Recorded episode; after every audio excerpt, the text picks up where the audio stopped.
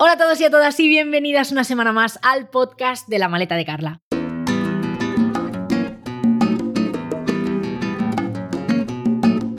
Antes de arrancar con el podcast de hoy, quiero agradecer como siempre a mis patrocinadores. Por un lado, la aerolínea Level, que ya sabéis que conecta Barcelona con las principales ciudades americanas y que acaba de incorporar Miami en su lista de destinos, así que yo os recomiendo que siempre les tengáis en el punto de mira porque a lo largo del año van sacando ofertas muy interesantes. Level es una aerolínea low cost y una de las principales ventajas que tiene es que todos sus vuelos son directos, no hay escalas. Y eso pues a mí me parece un puntazo y la forma más cómoda de viajar. Y bueno, como sabéis, en este podcast hablamos mucho de destinos internacionales, hemos hablado de Vietnam, de Japón, de Egipto, de Argentina recientemente, pero hay un episodio que ya se va a convertir en tradición, que es el que dedicamos a destinos nacionales. Y es verdad que muchas veces pensamos que para viajar por España no nos hace falta seguro médico porque ya tenemos seguridad social, pero es verdad que cuando estamos de viaje necesitamos soluciones rápidas y efectivas, además de que un seguro de viajes no cubre solamente la salud. En este caso, IATI Seguros tiene un seguro que se llama IATI Escapadas, que es válido para viajes por España y Europa y que incluye asistencia médica de 50.000 euros. Es que además pone el foco en, en otro tipo de turismo, como el cicloturismo, con cobertura de robo de la propia bicicleta mientras circulas, robo en el interior de vehículos, viajes de aventura, etc. Os voy a dejar el enlace en la descripción del podcast con el que tenéis un 5% de descuento para reservar el seguro de vuestro próximo viaje. Y después de esta larga introducción, vamos a hablar de viajes por España y con quién mejor que con Rebeca Serna, autora del blog Viajeros 3.0. Rebeca, bienvenida de nuevo al podcast. Muchísimas gracias por volver a invitarme. Qué ganas de hacer un repasito por España y hablar de destinos de cercanía que ya sabes que me encanta. Bueno, eh, este es un podcast que si lo estamos repitiendo es porque la gente lo ha pedido, porque a la gente le ha gustado, porque nos lo hemos pasado bien grabándolo, hemos disfrutado muchísimo. A mí me descubriste un montón de destinos el año pasado, por eso yo siempre recomiendo que si no habéis escuchado el eh, episodio del año pasado, vayáis a escucharlo también porque así conocéis un poco más a Rebeca, pero también porque los destinos que nos recomendaste el año pasado son totalmente atemporales, es decir, no es como destinos para el 2024 que sean exclusivos para este año, sino que los destinos son para cuando la gente quiera ir. Entonces. Efectivamente, no pasan de moda. Exacto, no pasan de moda. Estamos eh, grabando a principios de 2024 y yo te quiero preguntar, ahí para ir eh, abriendo boca, ¿qué tal has cerrado el 2023? ¿Estás contenta en lo que a viajes se refiere?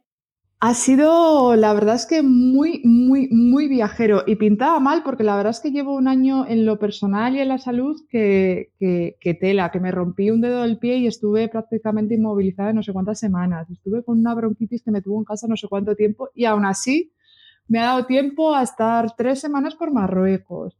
Estuve dos meses y pico rodando por Europa con la camper, por Dolomitas, por Cerdeña, bueno, por un montón de sitios de, sobre todo de Italia. Em, bueno, ahora acabo de estar en Navidades un par de semanitas por, por, los mercadillos europeos, que ha sido fantástico. Además, viaje familiar, que me gusta mucho viajar en familia. He estado en Vietnam. Eh, la verdad es que ha sido un año muy, muy, muy bueno. Y curiosamente habrá sido mi peor año en cuanto a destinos nacionales. Que esto se tiene que arreglar en 2024, pero ya. Fíjate. Bueno, pues no está nada mal este año 2023. ¿Y ya has empezado a pensar en, en destinos para 2024? 2024 va a ser el año del turismo nacional, que ya suele ser para mí todos los años años de turismo nacional, pero tengo que compensar un poquito el desmadre de 2023. Entonces, Así estoy yo, ¿eh? Sí, Sí, claro. Entonces, bueno, mi idea, como ya sabes que tengo la furgoneta y demás, pues mi idea es empezar un poquito por, quizás por la zona que menos conozco de España, que es la zona de Levante, Cataluña, Murcia, toda la, Mediterránea, digamos. Muy bien, muy bien. Eh, de interior, por supuesto, me, tengo muchas ganas de hacer Cataluña interior, Comunidad Valenciana interior. Tengo muchas ganas de rutitas, de turismo rural y de, de zonas que ya te digo que para mí son súper desconocidas. Qué guay, yo también, la verdad. El año pasado sé que lo dije en el podcast que grabamos eh, a principios de año, también lo dije, ¿no? Yo tengo como objetivo viajar más por España. El año pasado, evidentemente, no se cumplió porque todos los destinos fueron internacionales, pero este año sí que sí tengo ganas de... De hecho, yo eh, estaba insistiéndole a Adrián para que hiciéramos un Canarias en furgo. Yo le decía, mira, compramos una furgo, la alquilamos, lo que sea, y nos vamos a Canarias. De momento no se está dando, porque 2023 ya Adrián ha tenido una sobredosis de viajes y necesitaba frenar un poco. Pero yo tengo muchísimas ganas, muchísimas ganas de conocer España y hoy yo sé que nos vas a dar muchas recomendaciones. Entonces, para las personas que no sepan cómo funciona este episodio, eh, básicamente yo me siento a escuchar y este episodio lo hace Rebeca, porque yo lo que he hecho es pedirle que eh, nos prepare una lista con 15 destinos, 5 de playa, 5 de montaña y naturaleza y 5 destinos que la hayan un poco sorprendido eh, todos nacionales de proximidad para un poco poner en valor pues lo que tenemos en nuestra tierra, que es muchísimo. Y me encantaría que las personas que nos estéis escuchando, pues os paréis también un momentito a dejar un comentario con vuestros destinos nacionales favoritos, pues para que ampliemos aún más esta lista, ¿no? Intentamos dar destinos que no sean tan turísticos, algunos seguro que caen, que son más turísticos, ¿no? Pero intentar, nos intentamos salir un poquito de lo eh, más habitual. Una vuelta de tuerca. Y yo aviso para que nadie se me enfade que soy de Burgos y que muchas veces tiro muy, muy, muy para casa y para el norte de España. Entonces, que por favor nadie se me cabre. Es la mejor embajadora que tiene Burgos en este momento, o sea, porque ya te digo, yo Burgos que casi ni lo ubicaba en el mapa y ahora ya sé perfectamente dónde está y todo lo que hay que hacer cuando vayamos por allí. Así que, así que sí. Bueno, pues entonces vamos a empezar, si te parece, con los destinos de playa, que ahora mismo apetece muy poquito porque estamos en enero, pero como este podcast también es atemporal, pues a lo mejor alguien nos está escuchando en pleno julio. ¿Dónde nos vamos a ir? Yo creo que la playa también es para el invierno. A mí no hay cosa que más me guste que ir a la costa y observar con temporal, con oleaje. Es precioso. ¿Lo ves? Una vuelta de tuerca. es que me encanta. me encanta. Bueno, y que en Canarias siempre es verano, entonces. Efectivamente, a Canarias siempre puedes ir a pegarte un bañito. Total. vale, pues entonces empezamos con estos cinco destinos de playa. ¿A dónde nos quieres llevar? Mira, pues os voy a llevar primero a Asturias Occidental, a la costa occidental de Asturias, que suele ser la más olvidada. Normalmente todo el mundo se queda en esta zona de Llanes, de Riva de Sella, del Oriente, que está bastante trillada y es espectacular, pero muy poquita gente se va hacia la zona que ya pega con Galicia y que tiene para mí unas playas salvajes increíbles y espectaculares que estuve creo que hace un par de años y me quedé enamoradísima y estoy con muchas ganas de volver. Y fíjate, esta zona es espectacular para ir en invierno, porque es todo acantilados, eh, todo zona de donde rompe el oleaje, es increíble. Por ejemplo, mis playas favoritas de esa zona, que te voy a decir unas cuantas, no me quedo en una, voy a decir unas cuantas, son la playa de Penarronda, la playa de Mesota, esta es increíble, espectacular, la playa de Porcía, que también es, es muy curiosa y muy bonita porque la conoces, ¿verdad? Sí, es que, bueno, nosotros nos pasa una cosa con Asturias, que es que Adrián vive en el eje central, pero en Cuenca Minera, ya pegando casi a, a, León. Entonces nos queda lejos. Pero cuando vamos, siempre digo, Dios mío, es que tendríamos que venir más a menudo, sobre todo la zona del occidente, me parece una barbaridad de bonita. Oriente también, Asturias, paraíso natural, eh, super fan, mi segunda casa, me encanta. Pero es que el occidente, que ya te digo que hay menos gente y tal, se disfruta. Y está mucho menos trillado. Sí. Por ejemplo, esta playa de Porcía que tiene un chiringuito en una zona así como de, de pradera y tal, que te puedes montar ahí con tu cervecita, con tu. Es maravilloso. Hmm. Y otras playas, eh, también la playa de Frejulfe, que es, que son todas increíbles. Y a mí lo que me sorprende muchísimo es que hay como una serie de pueblos marineros en Asturias súper conocidos, tipo Judillero, Lastres, bueno, todo, todo, ese, tipo de pueblos llanes. Llanes, sí. Que están hiperpetados en verano. Y luego tienes en la zona occidental pueblos como Castropol, Tapia de Casariego, Puerto de Vega, Vélez, que son unos pueblos increíbles también marineros, con unas casitas de, colores impresionantes y como que están un poquito más olvidados. Es curioso esta cosa de las modas y de, de cuando algo se pone de moda y es súper conocido y luego te vas a otro sitio y dices, pues esto es igual, ¿por qué? ¿Por qué esto sí y esto no? Es curioso. Es súper curioso. Supongo que las redes sociales también tienen mucho que ver ahí y, más para mal que para bien, creo, porque además siento que en Asturias no te puedes equivocar nunca, vayas donde vayas, siempre vas a acertar. O sea, y el sitio, el restaurante menos conocido y más de, pueblo, probablemente va a ser el mejor. Entonces, eh, bueno, es que, ¿qué te voy a decir? O sea, para mí Asturias es top top, top, top, top de España. Pues yo le diría a la gente que se apunte al occidente y que vaya con esta zona que pega con, Galicia, porque para mí es espectacular. Incluso en verano, en pleno mes de julio, que yo creo que estuvo en julio, estaba muy tranquilo, muy tranquilo. Y fíjate que por allí tienes también eh, Pola de Somiedo, que tienes el eh, es Parque Nacional o Parque Natural. Parque Natural. Parque, Natural, ¿eh? De los lagos, eh, hostia, eh, ese sitio a mí me encanta. Yo lo conozco desde hace muchos años, ahora sé que se ha puesto más de moda, pero a mí es un sitio que me fascinó la primera vez que lo conocí con Adrián, de verdad. Y eso está pegando con la montaña leonesa y una zona que se llama Babia. Vale. Que es súper chulo. Ir a Bavia, estar en Bavia. Pues estar en Bavia, totalmente. Viene de esta zona leonesa que pega con los lagos de Somiedo y es espectacular. Mira, ya te, ya te otro destino. Y yo te voy a soltar otro también, porque casualidades de la vida, creo que la primera vez que volvíamos de Somiedo, creo recordar que está por ahí el Valle La Peral, que es donde se hace el queso La Peral, que es uno de los quesos favoritos de Adrián. Ahí te lo dejo también para que cuando vayas lo pruebes. me lo apunto. Sí, sí, total. Bueno, me encanta que hayamos empezado por Asturias, eh, pero vamos a seguir. ¿Cuál es la segunda playa? Mira, nos vamos a ir ahora a la provincia de Alicante. Esta zona es muy conocida, pero a mí me parece un espectáculo y me parece increíble para ir en temporada media y baja. Aquí no vamos a olvidar de la temporada alta. Nos vamos a Javia. Vale. Las playas de Javia. No sé si has estado alguna vez. Yo no he estado. Pues mira, a mí me sorprendió muchísimo porque yo además tengo muchos prejuicios con la costa alicantina, la costa de Valencia y demás, de todo construcciones, como que está un poco destrozado, no hay playas salvajes. Tenía muchos prejuicios y fui hace relativamente poco a esta zona de Javia y me dejó súper sorprendida. Me recordó muchísimo a, a las playas de Baleares, de este agua de color turquesa súper potente y además es una zona que tiene muchísimos acantilados y aunque no tiene casi arena, que eso puede ser quizás un inconveniente para mucha gente, para mí no me encantan las playas de piedrecitas, eh, hace que el color todavía sea mucho más potente y que dé una sensación de, playas salvajes que se pierden en otras zonas de esta costa levantina, ¿no?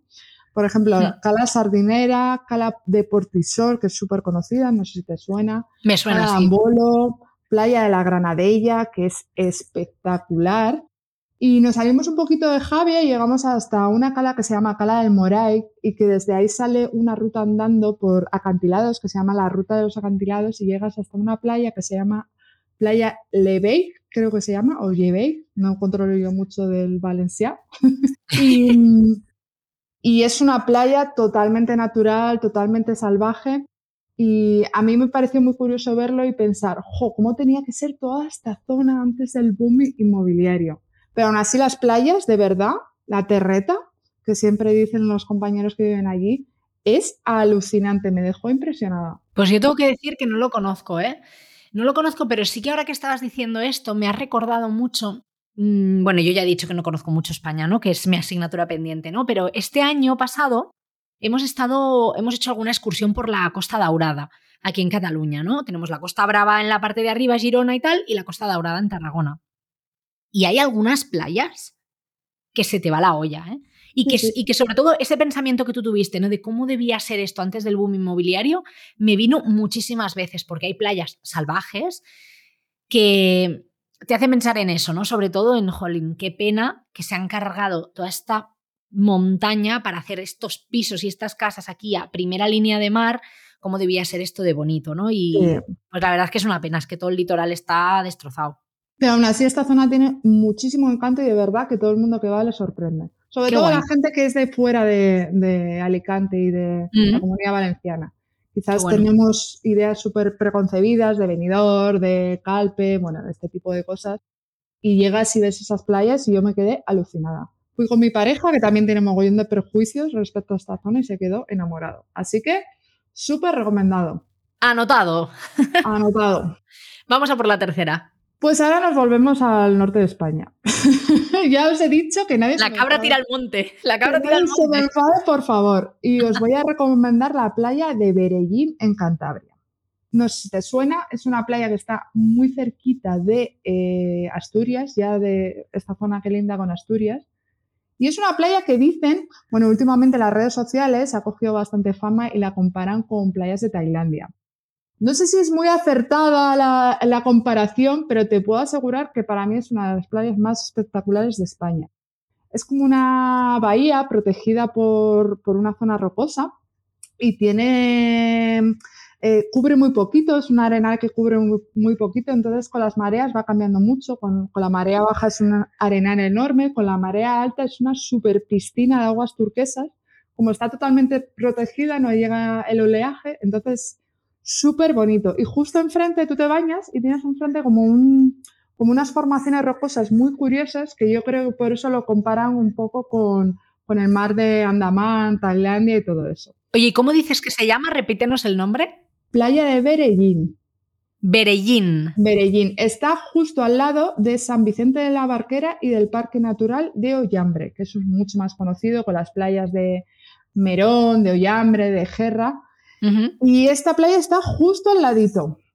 O sea, y es Cantabria, ¿eh? Que no es. Es Cantabria, sí, Es, es, Cantabria. Muy bien. Y para mí, de pues verdad, suena muy bien, ¿eh? Sí, suena muy bien. También, bueno, al final, como todas las playas de España, pues mejor siempre ir hacia junio, septiembre, porque ya pocos sitios en España de costa queden que en, en julio y agosto estén tranquilos. Pero lo bonito de esta playa, pues al final es que es salvaje, no tiene ningún tipo de edificación cerca, además tiene un chiringo con un mirador súper bonito, como muy idílico. Yo voy todos los años y me encanta. Antes tenía una zona de aparcamiento para campers que podías acampar prácticamente enfrente de la playa. Creo que no debía tener los permisos y lo han cerrado, pero bueno, mm, yo confío en que lo vuelvan a abrir, porque la verdad es que era un lugar espectacular para la gente que viaja en camper. Vaya, pues, pues espero que sí, que lo vuelvan a abrir, porque la verdad que tiene que ser un pasote levantarse con esas vistas. Una pasada. Qué guay. Sí. Sí, Qué guay. Vale, tenemos Asturias, tenemos el Levante, eh, zona de eh, Javia, tenemos Cantabria, ¿qué más? Nos vamos a Fuerteventura, ya sabes, Canarias tenía que salir. Tenía que salir Canarias, que por cierto, tienes un libro de Canarias. Eh, recuérdanos el nombre para la gente que lo quiera comprar. Luego al final lo volvemos a recordar, si no. 101 lugares sorprendentes de las Islas Canarias. De la libro... librería Naya, que pueden encontrar en todas las librerías online y donde le apetezca. La librería de barrio, si lo pides, te la manda. Eso es, librerías de barrio, di que sí, muy bien. Em, cuéntanos de Fuerteventura, ¿qué playa nos recomiendas? Nos vamos a la playa de Cofete, que también para mí es una de las playas más espectaculares de toda España. Para el que no le suene o no lo haya visto nunca, quizás Fuerteventura tenemos esa imagen de playas idílicas de arena blanca, aguas turquesas, pues nos vamos a todo lo contrario. Esta es una playa salvaje de arena dorada tirado, tirando a marrón. Son 12 kilómetros ininterrumpidos, rodeado, flanqueada por montañas y con un agua verde esmeralda impresionante. Y lo mejor de todo es que para llegar a ella tienes que recorrer una pista de, creo que eran unos 12 kilómetros de pista. O sea, no es fácil llegar. Mejor. Efectivamente, que hay mucha gente que no se atreve con los coches de alquiler, hay que tener cuidado porque son muchos kilómetros de pista. Y, y, para llegar a ella subes como una especie de puertito de montaña, la ves desde arriba y luego vas bajando por una carretera de curvas. Bueno, es un espectáculo, de verdad un espectáculo. Qué bueno. Yo después de, conducir por Argentina, ya los caminos estos de cabras, mm, me siento una total experta porque de verdad, dos horas de camino de esto, de ripio que le llaman en Argentina, dos horas con el volante así temblando. Por la zona norte, ¿no? en la zona norte, sí, en la zona norte y en Puerto Madryn también. En Puerto Madryn me comí concretamente tres horitas buenísimas de coche, de las cuales dos horas y media fueron de ripio y yo te juro que nunca más en la vida. ¿Sabes? O sea, 12 kilómetros. esto, esto no es nada. eso no es nada. Lo bueno de Fuerteventura es que tiene al final, no solamente esta playa, tiene muchas playas acceso con, pistas en mejor o peores condiciones, pero eso al final hace que, la, que sea una de las islas más salvajes que hay. Claro, Que al final, o sea, es positivo, vamos, yo para mí todo lo que se mantenga en su estado más natural es positivo. Al final nosotros estamos de paso, entonces el asfalto no, en según qué sitios no. Entonces es. positivo. Ahora, eh, luego con el volante temblando. Bueno, pero piensa que es una excursión para estar un, buen ratito, porque de hecho además tiene, tiene varios atractivos esta zona. Em, hay una aldea, la aldea de Cofete, muy chiquitina, que tiene algún restaurantito. Tiene un pequeño cementerio a pie de, a pie de arena, a pie de playa, que construyeron en el siglo XIX como alternativa a no tener que llevar los, los féretros, los, cadáveres.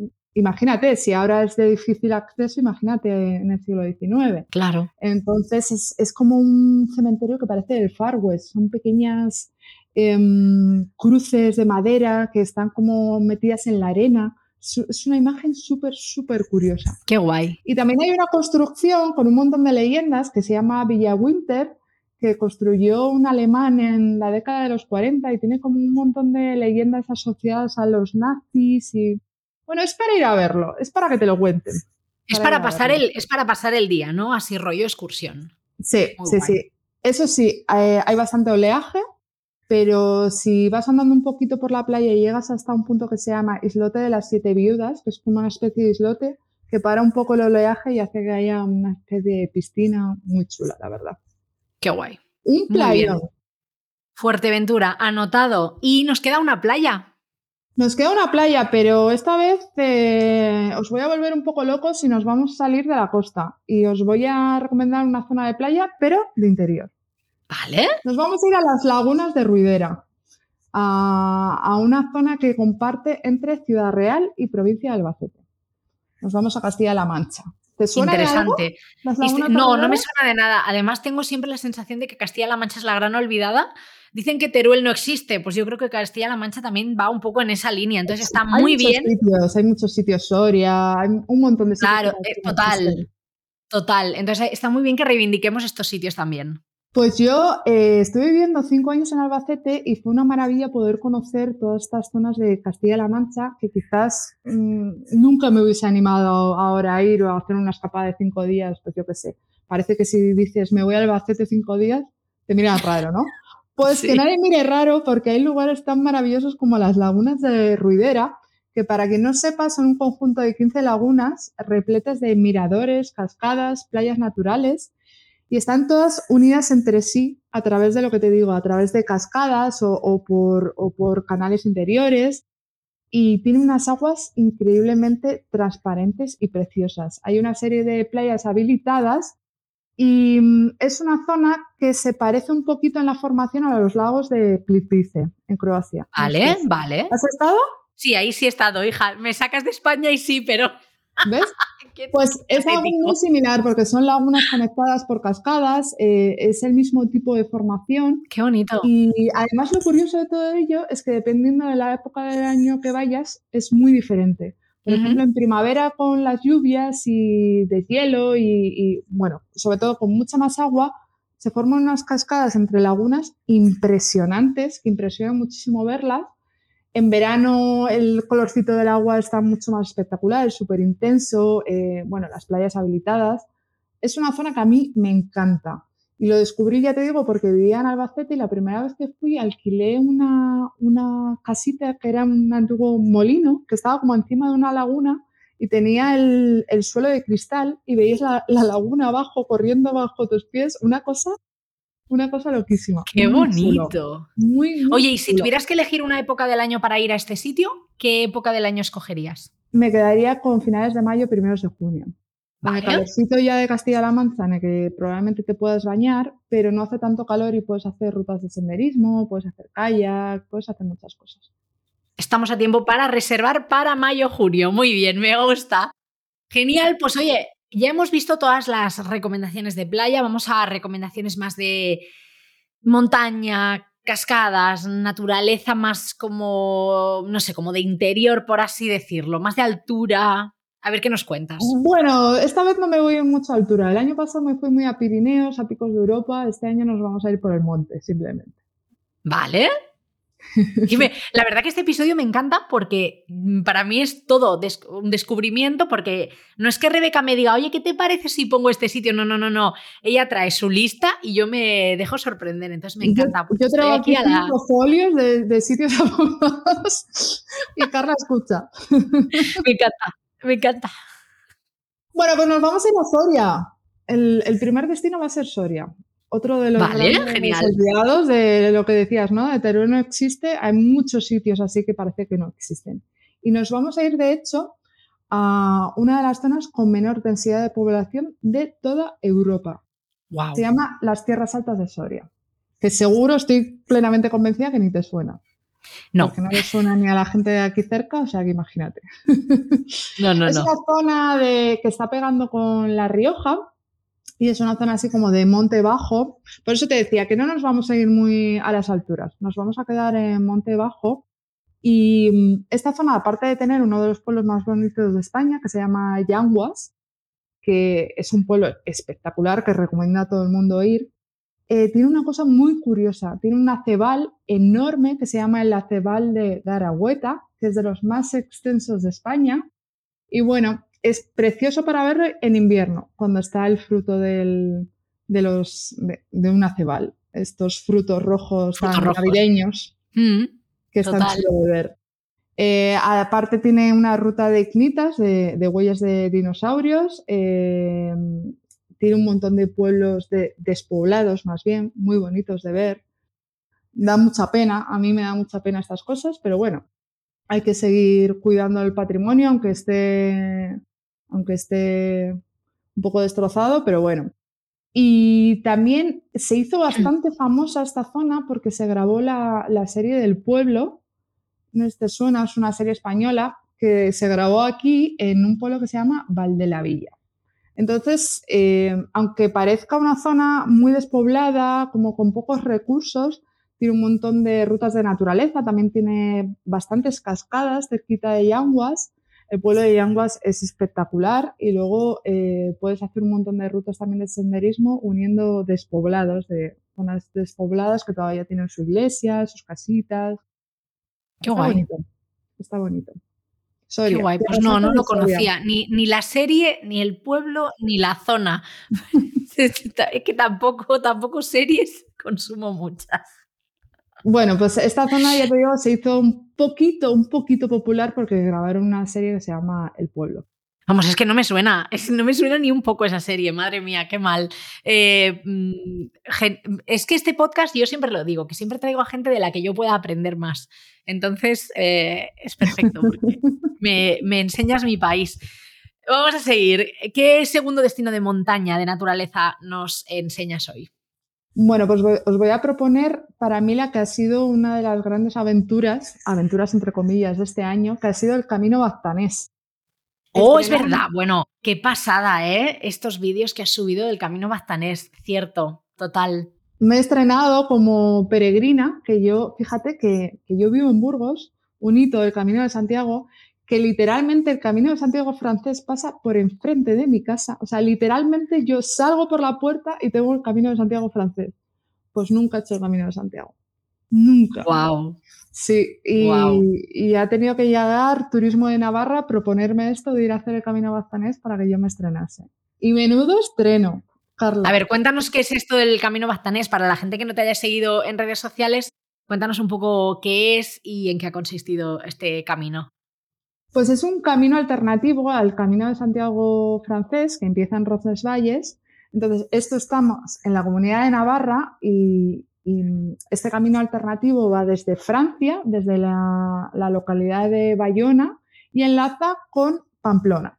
Entonces, es una manera de empezar el camino de manera alternativa al camino francés, que suele estar, pues bueno, los albergues mucho más llenos. Eh, si quieres un poquito de tranquilidad, pues ya sabemos que el camino de Santiago francés es el más transitado. Mm. A veces hay problemas de plazas hoteleras, bueno, en fin. Y bueno, aparte mm, es que pasa por los, por los Pirineos, por el primer valle pirenaico, que es el valle de Baztán, que es, es que es una fantasía. Yo, yo ya conocía este valle, pero lo conocía en coche, había había conocido Elizondo, pueblos tan bonitos como Elizondo, Amayur, Bueno, es una zona de naturaleza también de cascadas, de alledos impresionantes, pero claro, no es lo mismo conocerlo, parar con el coche, dar un paseíto que hacer el camino de Santiago. Y ha sido de verdad un espectáculo. Este camino baztanés son unos 102 kilómetros divididos en seis etapas. Yo hice solamente Navarra, eh, hice solamente cuatro y bueno, pues eso, crucé todo el, Valle de Baztán, desde Urdax, Amayur, Elizondo, Arizkun. Bueno, es que de verdad, es que no te puedes imaginar. Y luego estuve en una de las etapas pasada por los alledos de Velate, que yo no lo había escuchado nunca y, y ha sido pues probablemente el alledo más espectacular que he visto en mi vida. Y he visto unos cuantos. Te puedo asegurar que he visto unos cuantos y ha sido increíble. Alledo de Velate de Velate. Sí, además pues, eh, también tiene una característica muy curiosa que parte del camino es una antigua calzada romana. Entonces es como, es muy mágico, muy mágico. Es un camino que me crucé en cuatro días con dos peregrinos. Em, además, eh, yo no lo hice en albergues, lo hice en hotelitos rurales con un poquito más de encanto, eh, que te daban de comer pues, cosas más tradicionales y demás. Y es que no te puedes imaginar, después de haber estado en, sitios tan mágicos, llegar a un hotelito bonito de estos de caseríos navarros tan espectaculares y que te den unos espárragos de la tierra, un solomillo de la zona, bueno, de verdad, una súper, súper experiencia. Además, venía yo de, de, tema personal que te he dicho que he tenido un año complicado en tema de salud y demás, y yo pensaba, ojo, no voy a poder hacerlo, no voy a... muy duro, yo la mochila no la llevo bien, allí no hay servicio de mochilas como en el Camino Santiago francés. Mm. Y decía, no voy a poder, no voy a poder. Y al final, ya no solamente lo bonito que fue, sino cómo te enseña que tus límites están mucho más allá de lo que tú piensas. Muy, ha sido una experiencia muy, muy guay. Qué guay, qué guay y qué guay que no solamente nos compartas destinos, sino también como experiencias como esta, ¿no? Que, que es de más días, es ya pues un viaje, pues más de una escapada más larga, ¿no? Digamos, y además alternativa a algo más trillado que es el Camino de Santiago. Entonces está, está muy guay. Y además que a nivel personal te haya supuesto como esa... Mm, Siempre dicen, ¿no? Que el Camino de Santiago tiene algo que a la gente le deja huella. Total. te juro que es verdad. Es que te lo juro. Totalmente. Qué fuerte me he quedado con muchas ganas, por supuesto, quiero retomar desde Pamplona, pasar por la puerta de mi casa, el camino en Santiago francés. La verdad es que quiero retomar, quiero hacerlo entero. Quizás por etapas, o sea, quizás no, no me tiraría un mes y medio caminando, me parece demasiado, hmm. pero quiero retomar. Me ha parecido una experiencia muy guay. Ya sois dos las personas que habéis pasado por este podcast, me habéis vendido las maravillas del Camino de Santiago y yo que siempre he renegado mucho de este tipo de viaje porque lo de ir caminando así me parece como monótono y tal, me estáis haciendo cambiar de opinión. Mi pareja pensaba lo mismo, de hecho yo no he hecho el Camino de Santiago porque no me apetecía hacerlo sola. Ya. Y, mi, mi chico no lo convencía, que dice que es un aburrimiento, que prefiere hacerlo en bici, que no sé qué, y yo que no, por favor, hay que hacerlo. Bueno, pues ha quedado prendado. Así que bueno, bueno, pues muy bien. Bueno, perfecto, pues vamos a por el tercer destino de montaña, naturaleza. Venga, nos vamos a Cataluña, nos vamos a la Sierra del Montsec, provincia de Lleida. Muy ha sido una de mis últimas escapadas por España. Que la verdad es que lo hice como como una escapada de estas que surgen un poco de la nada, de yo iba hacia iba hacia el encuentro que tuvimos en Ay, se me En Salou. En Salou. En Salou. Y dije, pues tenemos tres o cuatro días, a ver dónde vamos. Y dijimos, va, esto suena bien. Y ahí que nos fuimos a Lleida y la verdad es que me sorprendió muchísimo esta, zona de la sierra del Montsec, que es súper conocida por lo del Congos de Montrebey y las pasarelas de Montfalcó, que por supuesto que lo hice. Es espectacular, pero luego tiene otros lugares como el Congos del Mu, el pueblo de Ager, la barranía de San Oisme y un montón de cañones y desfiladeros y de, pueblecitos súper chulos, que la verdad es que me ha dejado prendadísima. Esta zona es preciosa. Yo, mira, pues esto sí lo conozco. Hace ya muchos años que fui con mis padres y, con Adrián también. Y la pena es que el Cungos de Monrabey se está quedando sin agua. Vamos, que yo no sé cómo lo verías. A mí me parece, fíjate que te lo iba a comentar, ¿eh? Sigue estando espectacular. Porque es. vale, yo hace tiempo que no voy. Entonces, claro, es como ver lo que fue en su día el río, porque claro, eh, ahora prácticamente ya no ves pantano, ves el río, hmm. la altura que tenía el río realmente. Eh, dan pena, pero por otro lado es como muy revelador de hacia dónde vamos, ¿no? Entonces yo creo que la gente debería ir y verlo. Y decir, hostias, es que aquí hay 30 mm, metros de agua que no está, que no existe, que se ve la marca, que Sí, sí, sí, total. O sea, creo, que, creo que es el reflejo perfecto de la situación en la que estamos. Y creo que hay que verlo. Es que si no lo ves, es como, no, es que las cascadas están muy secas, no vamos a ir a verlo, los ríos. No, no, es que hay que ir. Yo te digo, vamos, volví de Argentina eh, a principios de, a finales de noviembre y creo que no he visto llover ni un día desde que volví. Y eso ya hace. Cataluña tenés una situación. Estamos mal, estamos mal, pero bueno, pues bueno. en otras partes de España, pues bueno, aquí ha llovido poco, pero ha llovido bastante. Los pantanos no, es que no tienen nada que ver con la situación. No, no, aquí estamos, aquí estamos mal, la verdad es que, es que sí. Y, el tema de las pasarelas de, que hay en el, en el Cungos de Monrabey y estas pasarelas de Monfalcó, oye, ¿a ti qué te parecieron? ¿Te parecieron seguras? Porque yo cuando fui me dio un poco de miedo, ¿eh? ¿Sí? Sí, me dio miedo, porque además veía como que no había ningún tipo de control de quién sube, quién baja, entonces estás ahí como pasando al lado de la gente por esas escaleras, yo un vértigo que te cagas, o sea, no sé. ¿eh? qué pasa? Que yo fui en temporada baja, entonces estuvimos solos a pasar. No me acuerdo en qué mes fuimos nosotros, para quien no lo sepa, para que se hagan una imagen visual, son unas pasarelas que hay en, en un desfiladero sí, es, una roca plana y unas pasarelas, mm, pues yo qué sé, con tornillos y estas cosas que pueden para... yo es que ahí me pongo a pensar como en todas las posibilidades de que eso se vaya al suelo y entonces yo soy Muy inconsciente con esas cosas, fíjate. pero súper inconsciente, yo tiro. De todas formas, creo que tuvieron una reforma reciente, las tuvieron cerradas y estuvieron de mantenimiento. Entonces yo las vi súper bien, la verdad. Pues igual es eso. ¿eh? Que daba, más cosita los puentes colgantes, porque, bueno, la ruta de Congos de Monrevey es una ruta bastante extensa y está como dividida en varias zonas, ¿no? La zona de pasarelas, luego tienes un puente colgante, cruzas el río, luego está el Congos, que es la zona de desfiladero, o sea, hay como varias zonas. Y el puente colgante, que es espectacular, eso se mueve más que... Y claro, ya no es como antes, es que antes el agua llegaba muy arriba. Si te caes, te caes a un pantano, mm, o sea, no hay tanta altura. Ahora es que el río está abajo. O sea, sí, sí, sí, sí. Está abajo del todo. Es un riachuelo lo que, lo que pasa por ahí. es una pena, la verdad. Madre mía. A mí me da mucha pena esa zona porque aparte de esta zona de Congos de Monrevey, em, la zona que, bueno, es una zona compartida entre Lleida y Huesca. Y en la zona de Huesca, que está el embalse de Canelles, eh, hay una zona que se llama eh, la muralla china de Finestres. No sé si te suena. Sí me suena, no he estado, pero sí me suena, sí. Es una formación geológica que parece como una muralla de piedra. Mm. Y claro, lo guay de eso es que el agua pasaba como por dentro de la muralla. Entonces la gente iba en kayak y pasaba como por, por en medio de la formación. Ahora ya hace tiempo que el agua ya no pasa por ahí. Entonces, claro, como que se ve la formación, pero se ve la marca del agua de, tiempos pretéritos, entonces claro, está todo como un poco...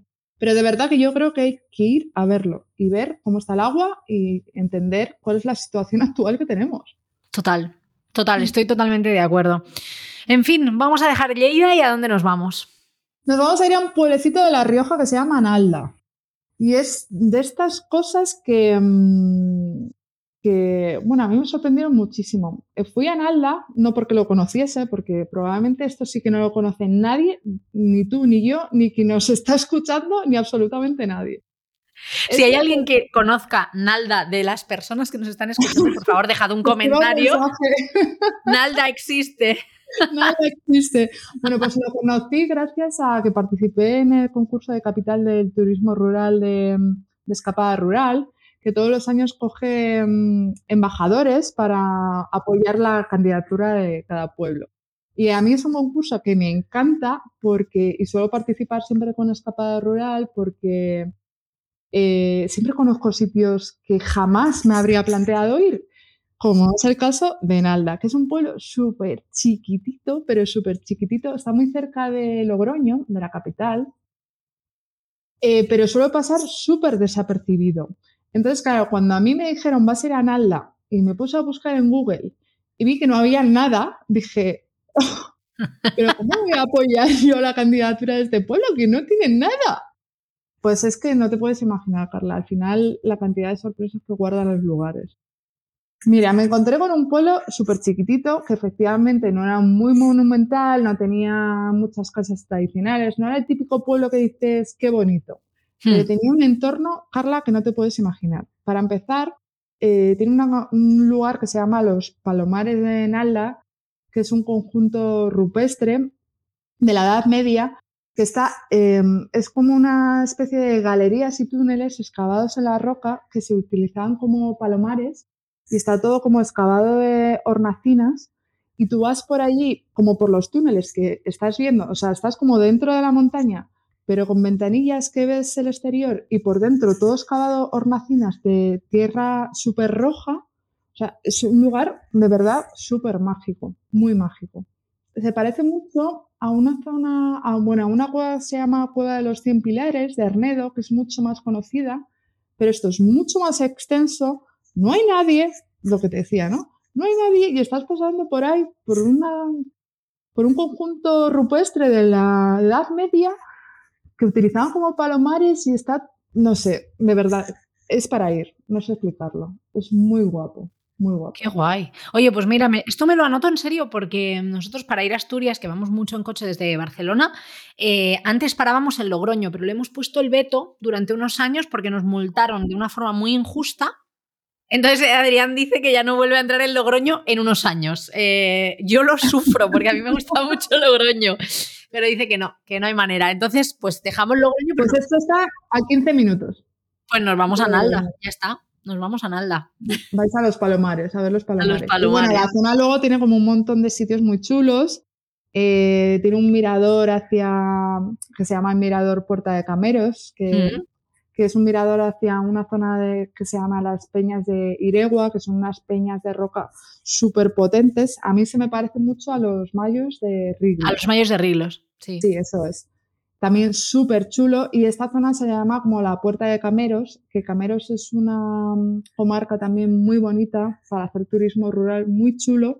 Y acaba en una sierra que se llama la Sierra de Cebollera, que también para mí es uno de los lugares más chulos de, de La Rioja, con un pueblo que se llama Villoslada de Cameros, que es precioso, y las cascadas de Puenterra, que son unas cascadas espectaculares.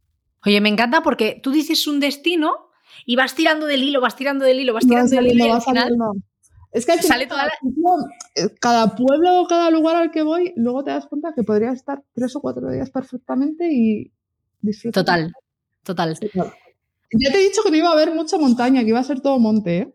Me encanta, me encanta. Perfecto, pues oye, ya tenemos, eh, creo que tenemos cuatro, nos falta una de montaña. Nos falta uno. Nos falta una, dinos. Venga, nos vamos a Sierra de Gata, en el norte de Cáceres. Mm. Que no Cabo de Gata, ¿eh? Que no Cabo de Gata. Eso, es que se suele confundir mucho. Es una zona también para hacer turismo rural que está plagadito de cascadas, de pozas naturales, y de pueblos tan chulos, tan chulos, tan chulos como Trevejo, San Martín de Trevejo. Esto es para apuntar, ¿eh? De verdad, esta zona es para una escapada al menos mínimo fin de semana completo, pero sería para varios días.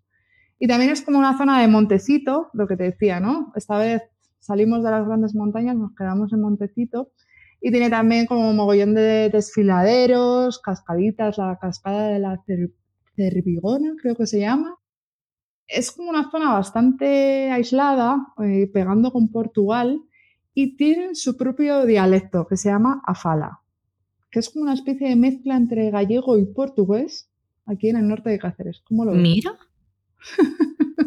Sorprendida me hallo, oye.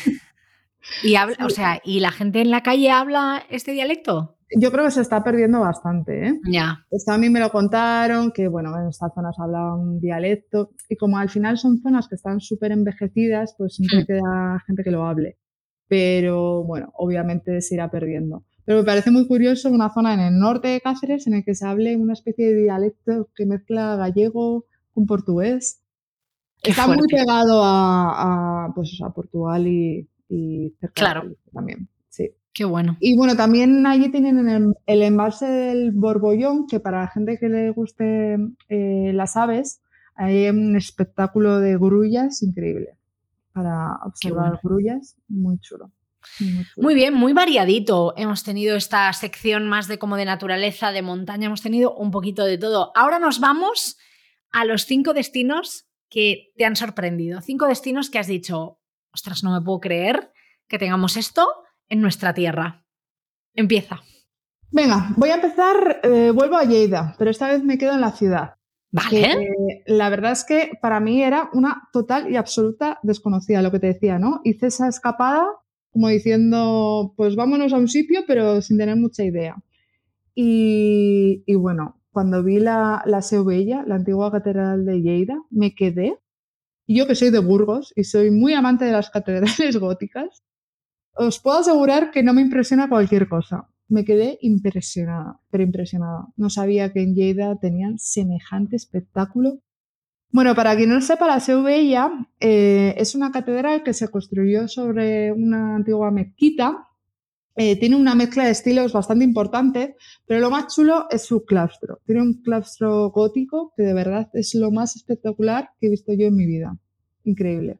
Y además es que es un mirador natural de la ciudad vas a los arquitos eh, góticos preciosos espectaculares, te asomas y ves toda la ciudad. Es increíble, es increíble. Es muy bonita. Y también es muy curiosa porque fue utilizada tres siglos como cuartel militar. Entonces eh, el, interior, el interior de la iglesia está como pelado, o sea, no, no tiene mobiliario, está como, como si estuviese recién construida, pero sin nada. Hmm. Es bastante, bastante curioso de ver me pareció un espectáculo, de verdad. Mm, ha entrado en mi top 10 de, catedrales de España, pero vamos, seguro. Este, este top 10 otro día nos lo tienes que contar, ¿eh? A ver, a ver dónde hay que ir a ver catedrales bonitas. La verdad es que sí no, que. Burgos el primero. y es, oye, dime el top 3, ya para despejar dudas. Top 1, Burgos, top 2. Mm, León, yo creo. Qué muy bonita, ¿eh? ¿Y top 3? Ostras, así a bote pronto oh, me cuesta. Quizás, quizás, quizás, quizás. Buah, me cuesta, ¿eh? Estoy entre la mezquita de Córdoba, Santiago, estoy ahí entre varias. No te sé decir ahora mismo, tendría, que, difícil, ¿eh? tendría que madurarlo, ¿eh? España, eh, el mejor país del mundo, eh, con diferencia. Yo siempre lo digo, la gente me pregunta, pero tú si te fueras a vivir a otro sitio, yo no. Spain, Spain. Y más viajas, más te das cuenta de la suerte, la increíble suerte que tenemos. Se lo Totalmente. digo a todos mis amigos cuando porque en España tendemos a fustigarnos y decir, ah, nuestro país es lo peor, somos lo peor, lo nuestro es lo peor. Yo digo, pero ¿qué decís? Es que, es que cuanto más viajo, más me doy cuenta de que, que no. Total. que tenemos una suerte increíble, pero ya no, a todos los niveles. A todos los niveles, a todos los niveles. Eh, lo maravilloso que es todo para viajar. Mira, tenemos muchas cosas que se podrían mejorar, por supuesto, pero por ejemplo, yo ahora que ahora vengo de, vengo de Argentina que tienen una inflación del 150%. Entonces, claro, si la comparas con el, no sé cuánto tenemos aquí, que tenemos un 3%, un 2%, no sé, bueno, algo como... Que si lo comparas dices, vale, estaría mejor no tener inflación, pero... Joder. ¿No? o la seguridad social, cuando te vas a Estados Unidos y ves lo que tienen allí, madre mía. Pero no te hace falta irte tan lejos. Luego ves países que súper idealizados en Europa que dices, ojo, ojo. Que igual hay que investigar un poquito más, ¿eh? hay que revisar ese también. O, que sí, que cobran mucho, pero no salen de casa o, o no tienen que es un poco la mezcla, ¿no? Del estilo de vida con el clima. Bueno, que el clima cada vez un poco peor, pero bueno. Sí, y a nivel histórico y cultural, madre mía, es que somos un país riquísimo. Es de locos. y este, este episodio me encanta porque ponemos en valor todo eso y es muy bonito, la verdad. Vamos a seguir. Eh, hemos dicho Lleida, ¿qué más? Venga, ahora nos vamos a la provincia de León. Vamos a conocer la comarca del Bierzo, que es uno de estos lugares que todo el mundo te dice tienes que ir, tienes que ir, tienes que ir, pero a mí me da como un poco de pereza, no sé por qué. Mira que a mí yo tengo ganas siempre de ver todo, pero no sé, el Bierzo tenía como un poco de pereza y cuando llegué pues me quedé hiper sorprendida. Entendí por qué todo el mundo me decía tienes que ir, tienes que ir. Bueno, en el Bierzo están las médulas, que esto seguramente lo conoce todo el mundo, que son las mayores minas a cielo abierto de la época romana, con estas formaciones tan increíbles, rojizas, que parece que van a tocar el cielo. Pero es que el Bierzo es enorme, es que no te puedes imaginar. Tienes desde, desde lugares como el Valle del Silencio, que, bueno, ya solamente el nombre parece que apetece. Apetece, apetece. Bueno, pues es un valle precioso, espectacular, que tiene un pueblo increíble que se llama Peñalba de Santiago, que también es uno de los pueblos más bonitos de España. Y es todo montecito, en invierno nieva, tienes cumbres nevaditas, bueno, es todo como muy idílico. Pero es que también tienes Ponferrada y su castillo templario, que también es espectacular, Villafranca del Bierzo, que es un hito del Camino de Santiago, eh, otro valle también súper idílico que se llama el Valle Compludo, tienes cascadas como la del Gualtón, el Salto del Pelgo. Bueno, es que tienes, de verdad, estuve cinco días y dije, me he quedado corta. Necesitabas más. Sí, sí, sí, sí. sí. es uno de estos lugares que mm, ya te digo que así a priori digo, que más allá de las médulas, esto tampoco como que no, no me llama mucho. Pues me quedé enamorada. Qué bueno. Y lo hice, mira, este viaje lo hice en, furgoneta camper. Es un sitio muy guay para viajar en furgoneta camper. De hecho, yo diría que Castilla y León es una comunidad muy guay para viajar en furgoneta camper, porque ahí al final tenemos muchos lugares que, mm, que le faltan infraestructuras, no tienen pues esa infraestructura hotelera o de restaurantes o de tal. Entonces, eh, la camper te da ese punto de seguridad de, puedo visitar cualquier sitio y bueno, si no tiene un restaurante, hacer compra en la tiendita del pueblo o la tiendita de no sé qué y puedo seguir visitando. Hmm. Entonces, por eso muchas veces digo que la España vaciada se podría aprovechar mucho del turismo itinerante. Totalmente. Porque, al final palia un poquito esa falta de infraestructuras turísticas que, hmm. que tienen muchas zonas. Bueno, pues muy bien. Vamos a por el tercero. Pues mira, eh, recientemente he estado en la ciudad de Vitoria, que yo ya la conocía, pero la he redescubierto y me ha sorprendido muchísimo. He estado hace poquito, además, hace unos, unos pocos meses. Y la tengo aquí, está a una hora y pico de mi casa. Ya ves tú. Es que, oye, Burgos es muy buena ubicación ¿eh? para conocer eh, muchos sitios de España, porque yo aquí estoy muy esquinada. En Barcelona estoy muy esquinada y muchos peajes mm, para salir de mi casa, ¿sabes? O sea, es que, joder, tío. Yo, o sea, estamos hablando de que desde mi casa hasta Barcelona, que hay 40 kilómetros, yo tengo un peaje que vale 7 euros. Ya, sí. Es que mm, nos abrasan, nos abrasan. Sí. No, la verdad es que Burgos está súper bien situado, porque está, estamos en el norte, pero estamos en una zona central que, bueno, al final sí que tienes lugares como Andalucía o Galicia mm. o, bueno, Barcelona, que te tiras 5 o 6 horas para llegar, pero es el máximo. Sí. Entonces, sí, estamos muy bien situados. Y tenemos muy cerquita una ciudad, la ciudad de Vitoria, que también suele pasar bastante desapercibida respecto a otros lugares de País Vasco. Y a mí me parece una de estas ciudades que si la conoces bien, te quieres ir a vivir a ella. Vale. Porque no solamente tiene un casco viejo medieval súper chulo, que es muy, muy, muy bonito, y que a todo el mundo le recomiendo hacer la visita guía de la Catedral de Santa María, porque es súper especial. No es la típica catedral que te puedas imaginar en un casco medieval.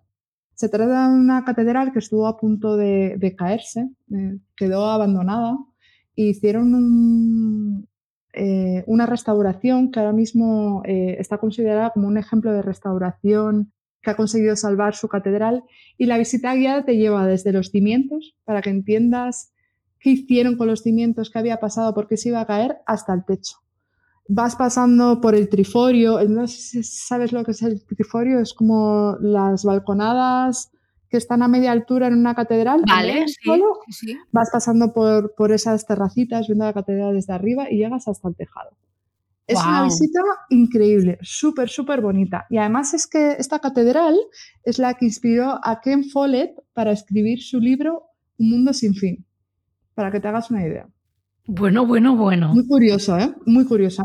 Muy curioso. Es que somos escenario de Juego de Tronos. Es que somos eh, icono de los libros internacionales, chico. Em, no sé por qué eh, Marca España no patrocina este podcast. No lo sé todavía. Totalmente. Ya sabes lo que tienes que hacer en Fitur. Totalmente. Oye, chico, que yo tengo un podcast aquí anual pagándonos a Rebeca y a mí porque estás haciendo una promoción que no te la hace nadie. ¿Esto qué es? Impresionante. Oye, ves, Vitoria, que parece como pues, una ciudad más, con sus cositas, también es una ciudad muy verde. Ha recibido un montón de premios porque es una de las ciudades con mayor eh, espacio verde por habitante, creo, algo así. Y tiene una cosa que se llama el cinturón verde, que es literalmente un cinturón que rodea la ciudad y está llena de bosques, humedales. Em, y aparte han habilitado un montón de senderos y un montón de caminos. Y yo, por ejemplo, la última vez que estuve me alquilé una bici y le di la vuelta completa a Vitoria en, en el cinturón verde este que llaman y estuve visitando humedales, que, bueno, ves fauna, fauna mm, literalmente al lado de la ciudad. O sea, muy guay. La verdad es que está muy guay. Voy entendiendo por qué te quedarías a vivir, la verdad, porque eh, tiene que dar gusto vivir en un sitio en el que tienes la naturaleza tan cerca, y que se come, que se come, ya sabes cómo se come en el país. ¿Cómo se come en el norte, madre? No hace falta que te lo digas, se come muy bien. Ya También en el centro tienes una ruta de murales. Es que la verdad es que la ciudad, sin ser sin decir, tiene un super monumento, un... es muy completa, está muy, muy, muy chula.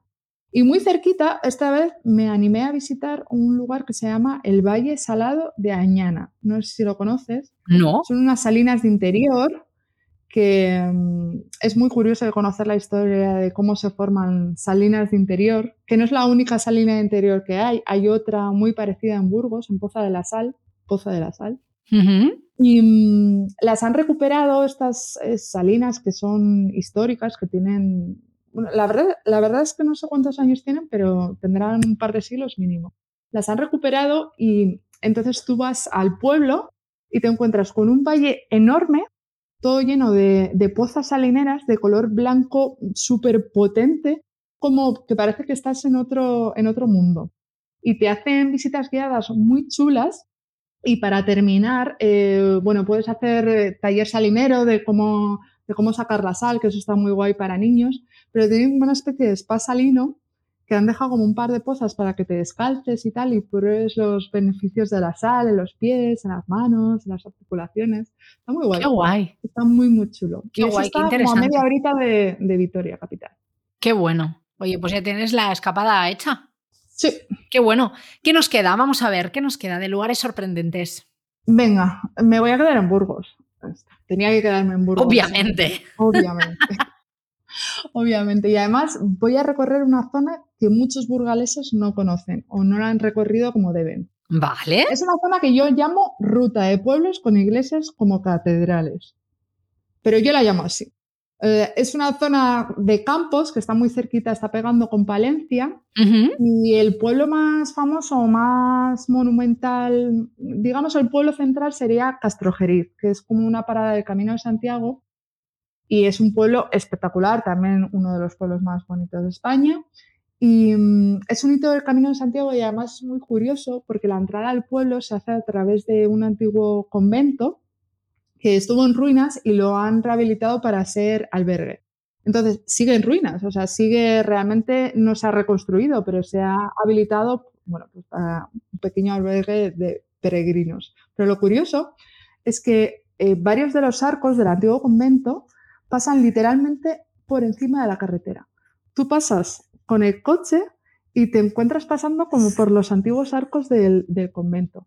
Y claro, los caminantes igual, los peregrinos, pasan por debajo de los arcos. Es precioso, precioso, precioso. Qué bueno. Y toda esa zona está rodeada de pequeños pueblos que en su momento tuvieron como gran importancia, ahora se han quedado en pueblitos muy chiquitines. Entonces, hmm. claro, llama mucha atención encontrarse con unas pedazos de iglesias que alucinan, que es que parecen catedrales en pueblos de, pues eso, de, de pocos habitantes, de 50, de 100. Pueblos como, a ver, que los tengo por aquí apuntados, que no me acuerdo de todos. Villaoz, Mamut, Santa María de Campo, Pampliega, Villasandino.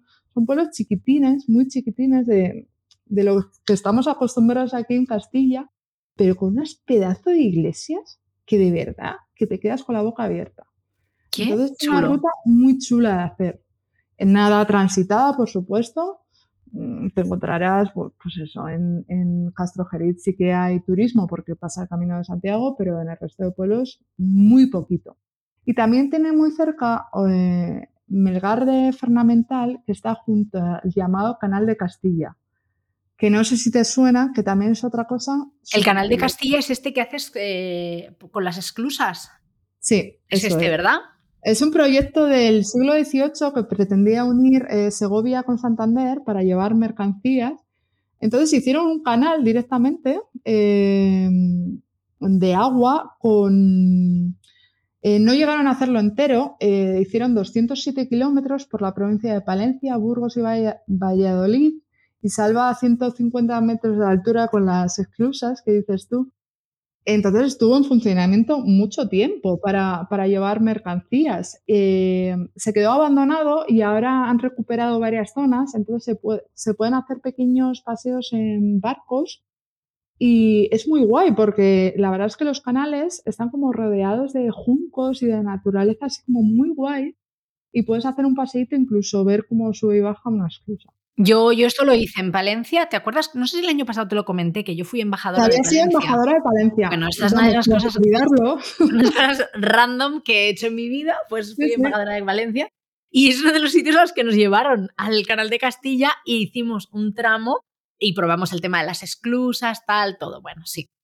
En fin. Es curioso, a mí la verdad es, que me parece muy curioso, es muy curioso. Que se les ocurrió hacer un canal para unir por agua, o sea, por barco, Segovia con Cantabria. Dices, ¿en qué momento a alguien se le ocurrió hacer esto? Y estuvo en funcionamiento y hasta que se desarrolló el, tren, el ferrocarril, mm. funcionó. Claro, claro, claro, sí, sí, es que me parece maravilloso. Y la excursión es muy chula, lo que dices tú, el, trayecto en barco y tal es, muy bonito. Así que yo, también lo recomiendo, es que Palencia es muy bonita y yo la conozco muy bien. Pues toda esta zona que te decía de las iglesias como catedrales es zona de campos que está pegando con Palencia. Qué bueno. No sé si nos queda una más porque he perdido la cuenta. Nos queda una más. Ah, vale, venga, vamos, a por la última. Nos vamos a Andalucía, que todavía no habíamos tocado nada en Andalucía. Que se nos van a meter con nosotros los andaluces, si no puede ser. Eso es. Y nos vamos a la Sierra Morena de Andalucía, que es como un nombre que, tenemos en el imaginario, pero a ti te preguntan, ¿qué es la Sierra Morena de Andalucía? ¿Realmente sabes qué es? La Sierra Morena no es donde, no es en, no es por Córdoba. Pues es que en realidad eh, la Sierra Morena de Andalucía em, es lo que llaman la puerta de Andalucía, porque es, como, en realidad no es una ah. sierra, es un conjunto de sierras en la zona norte que es la, entrada de Andalucía y comprende provincias de Huelva, Sevilla, Córdoba y Jaén. O sea, es una zona bastante extensa y yo no tenía ni idea. No la conozco entera, pero en una escapada del año pasado, creo que fue además por esta época, en enero o algo así. Estuve en tres sierras que comprenden eh, Sierra Morena. Estuve en la sierra de, en el Parque Natural de Aracena, en Huelva, que es como un poco la zona más conocida porque Aracena y la Gruta de las Maravillas es como un poco la zona más conocida. Aracena es un pueblo precioso y la Gruta de las Maravillas, si no lo conoces, no, no, conozco Huelva. Eh, es el gran olvidado para mí en. Pues te aconsejo entrar en Instagram porque la Gruta de las Maravillas es que el nombre se queda corto. Vale. Es, eh, una zona de cuevas eh, con, ríos interiores que lo tienen iluminado de una forma, de un gusto, Carla, que no te puedes imaginar. Qué es guay. una catedral, es una catedral, pero de interior. Y es increíble. O sea, con, ríos como de color azul, muy clarito, turquesa, con un montón de formaciones. Bueno, es alucinante. De hecho, te digo que entres en Instagram porque hay un montón de vídeos hiper viralizados porque es alucinante. Es increíble. Es increíble. Tipo de sitio que triunfa en redes sociales, ¿no? Sí, no, porque además es que es fuera de serie, de verdad. Qué guay muy chulo de ver. Y mm, podemos unir esta zona de Huelva y nos vamos a Sevilla, al Parque Natural Sierra Norte de Sevilla, que será una de las zonas menos conocidas de Sevilla en realidad. El pueblo más importante es Cazalla de la Sierra, que tiene un centro histórico bastante chulo. Y a mí me llama mucho la atención esta zona porque tiene otras minas a cielo abierto, eh, como las médulas, pero esta vez de hierro. Se llama el Cerro de Hierro. Y también es muy curioso porque, mm, igual que las médulas tienen estas formaciones como hacia arriba, pues esto es un poco también con sus diferencias, pero parecido. Tiene un montón de formaciones así como en picos que la propia actividad minera y los elementos han ido esculpiendo y es como, pues eso, como una ciudad de hierro muy chula, está llena de senderizos para, para, para ver las formaciones más curiosas y es, la verdad es que muy chulo. Una, Qué guay. abierta de hierro, imagínate. Qué guay. No, no me lo puedo imaginar, pero vamos, que voy a ir eh, cuando acabemos de grabar a buscar todo esto en Google, te lo puedo asegurar, ¿eh? Qué guay. Y terminamos por la Sierra Morena en el Parque Natural de Hornachuelos, en Córdoba, que también me parece muy curioso porque es una zona de sierra, de, bueno, de monte bajo, pero es súper boscosa. Y estuve haciendo un, un, una ruta de senderismo que se llama el Sendero de Guadalora, que me pareció eh, muy curioso porque es la típica imagen que no te imaginas de Córdoba. O sea, un bosque como húmedo, súper denso, eh, muy exuberante que dices, ¿Córdoba? ¿En serio? ¿Estoy en Córdoba? ¿Esto qué es? Y mmm, me pareció todo como, pues eso, una hilera de sierras, tanto, pues eso, desde, desde um, Huelva, pasando por Sevilla, Córdoba, yo no seguí, pero esto sigue, que se llama Sierra Morena, que la verdad es que nunca había oído hablar de ello y es como, joder, pues tiene cosas muy chulas. Sorprendente, sorprendente. Bueno, sorprendente como, como, todos los destinos que nos has propuesto, por lo menos para personas como yo, eh, que tenemos que ir tomando nota y estoy segura de que mucha gente, aunque viaje mucho por España, seguro que hay un montón de sitios que has dicho que no conocen. Eh, así que anotamos. Es que no he dicho pocos, ¿eh? No has dicho pocos, 15 en total, o sea, tenemos tarea para este 2024 y nada, Rebeca, ha sido un gustazo contar contigo otra vez. Eh, vete, ve tomando nota para el año que viene, para repetir, porque me gusta muchísimo que hablemos de turismo de proximidad, que pongamos en valor nuestra tierra, creo que es algo importante también, ¿no? Que hablemos de destinos internacionales está genial, pero eh, tenemos muchas Estoy cosas. Estoy segura bonitas. que para el año que viene voy a venir cargadita de propuestas porque van a ser mis viajes del 2024, así que... Me encanta. Genial.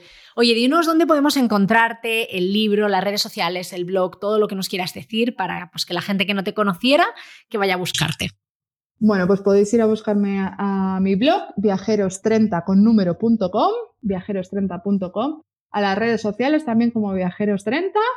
Y bueno, el libro 101 lugares sorprendentes de Canarias, que ya no llega para Reyes, pero bueno, es un regalo estupendo para, para más adelante. Pues sí, eso para los que vayáis a viajar a Canarias, yo creo que es un regalazo porque además las fotos, todo está hecho con mucho gusto. Así que lo recomiendo muchísimo. Sí, no guía al uso, digamos que es como pues para tener un poco de inspiración. Sí, es inspiración. Es el típico libro que tienes en la mesita del comedor, así con los libros bonitos y tal. Eso pues es. Eso, eso es. es.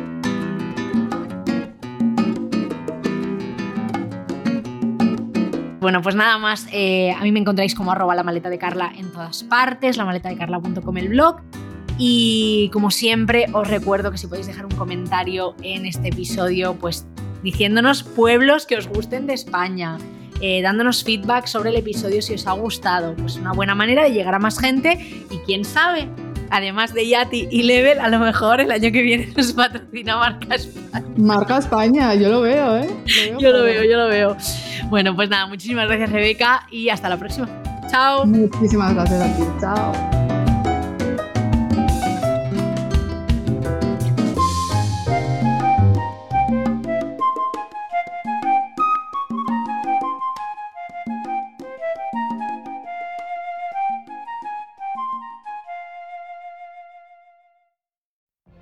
What if you could have a career where the opportunities are as vast as our nation, where it's not about mission statements, but a shared mission?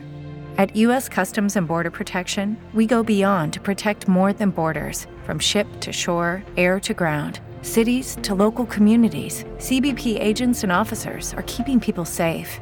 Join U.S. Customs and Border Protection and go beyond for something far greater than yourself. Learn more at cbp.gov/careers.